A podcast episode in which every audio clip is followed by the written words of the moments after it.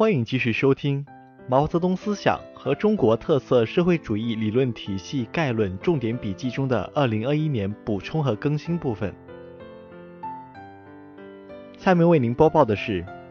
二零二零年一月一日至十二月三十一日国内外时事重点的国内部分。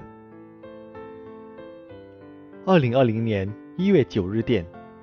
国际奥委会通过将武术列入第四届青奥会的决定。这也是武术首次被列入奥运会系列运动会的正式比赛项目中。一月十日，二零一九年度国家科学技术奖励大会在北京人民大会堂隆重举行。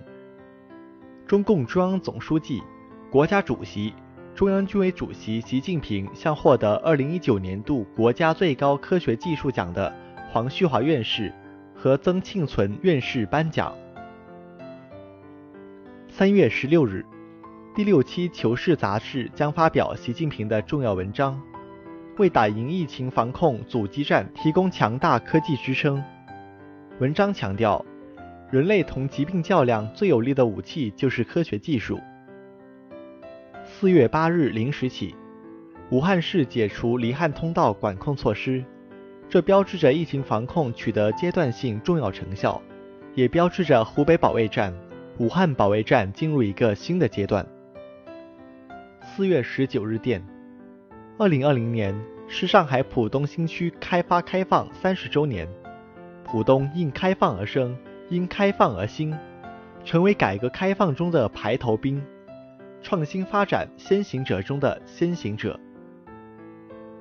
四月二十四日，中国首次火星探测任务被命名为“天问一号”。七月二十三日，我国在中国文昌航天发射场用长征五号遥四运载火箭成功发射了首次火星探测任务“天问一号”探测器。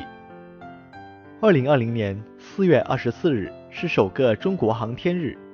五十年前，一九七零年四月二十四日，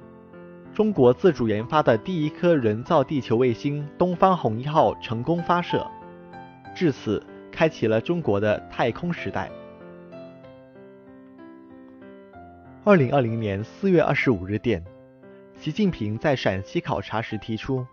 脱贫摘帽不是终点，而是新生活、新奋斗的起点。五月七日电，浙江省已经通过生态环境部组织的国家生态省建设试点验收，建成中国首个生态省。五月十八日，习近平在第七十三届世界卫生大会视频会议开幕式上发表了题为“团结协作战胜疫情，共同构建人类卫生健康共同体”的致辞。二零年政府工作报告提出，要加大“六稳”工作力度。六稳是指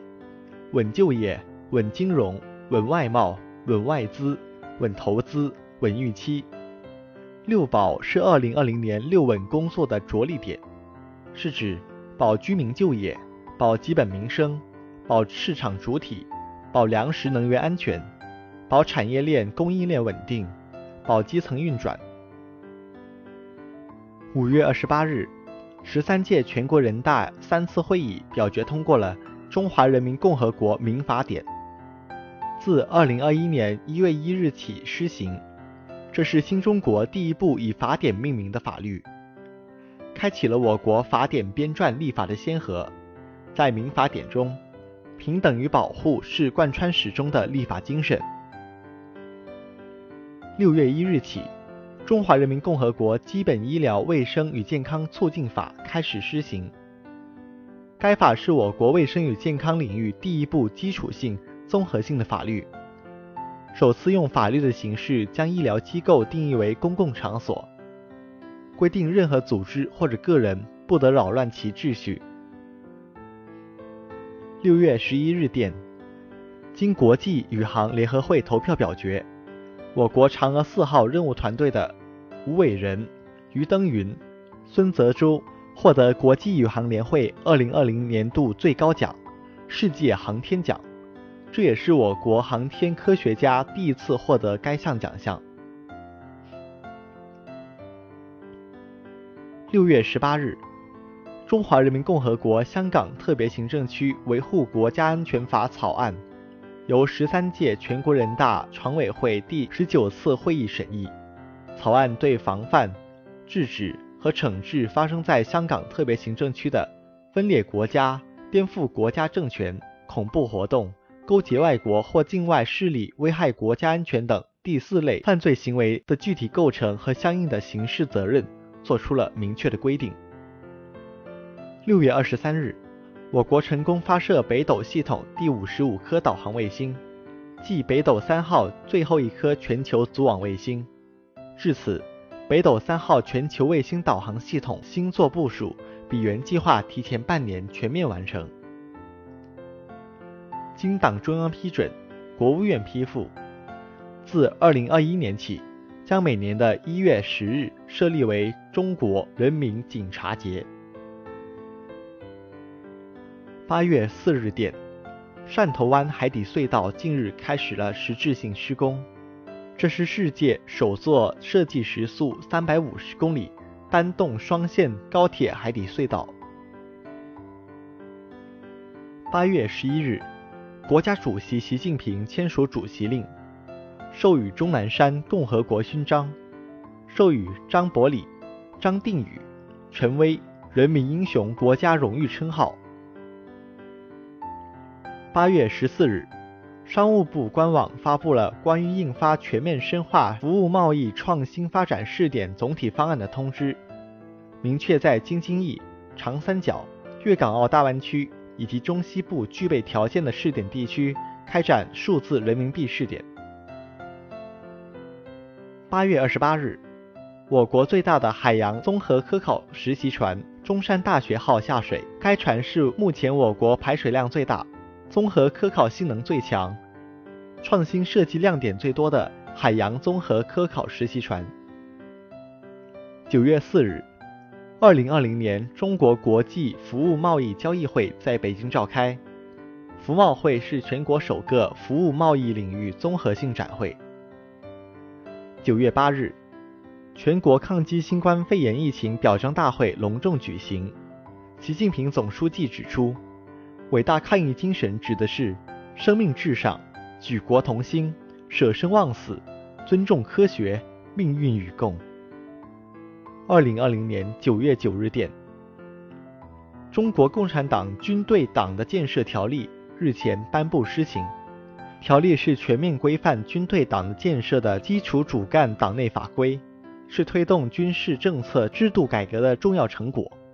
标志着我国党的建设科学化。规范化、制度化水平迈上新台阶。二零二零年，紫禁城迎来了建成六百周年。九月十日，丹城永固紫禁城建成六百周年展在故宫博物院午门开幕。九月二十七日，日前，最高人民法院召开新闻发布会。发布长江流域生态环境司法保护状况白皮书，这是首个专项生态环境司法保护白皮书。九月三十日，习近平在联合国生物多样性峰会上发表重要讲话。讲话强调，中国将于二零二一年在昆明举办《生物多样性公约》第十五次缔约方大会。十月十四日，深圳经济特区建立四十周年庆祝大会在广东省深圳市隆重举行。习近平出席大会并发表重要讲话。十月二十三日，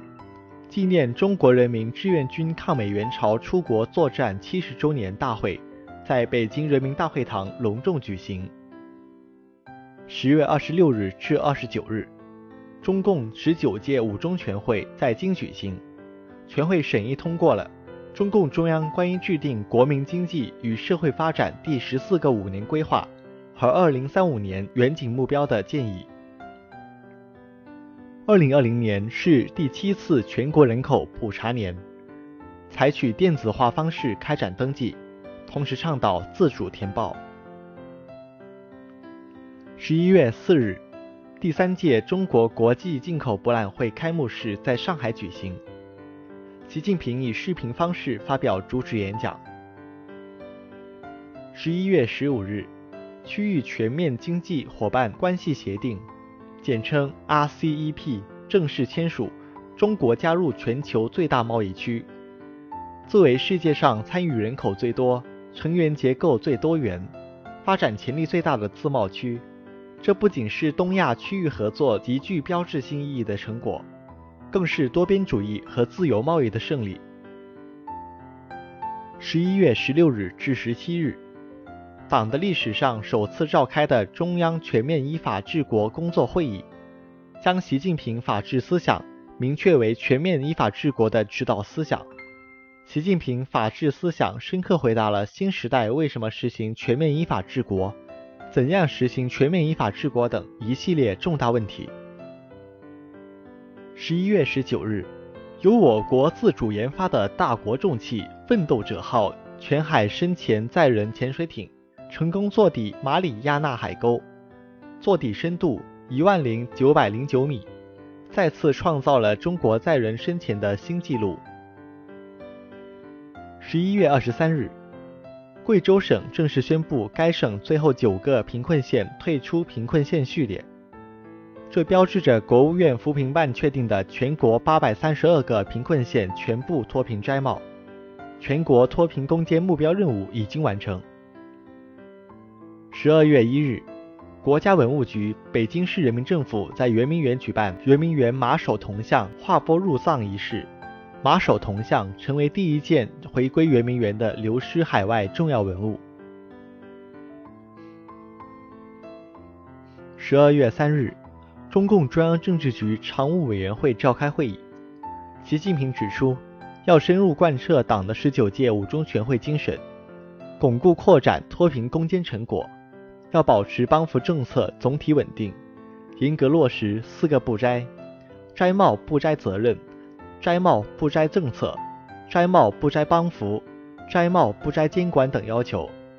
保持现有帮扶政策，资金支持帮扶力量总体稳定。十二月四日，中国科学技术大学宣布，该校潘建伟等人成功构建七十六个光磁的量子计算机原型机九章，我国成为全球第二个实现量子优越性的国家。十二月八日，国家主席习近平同尼泊尔总理班达里一道，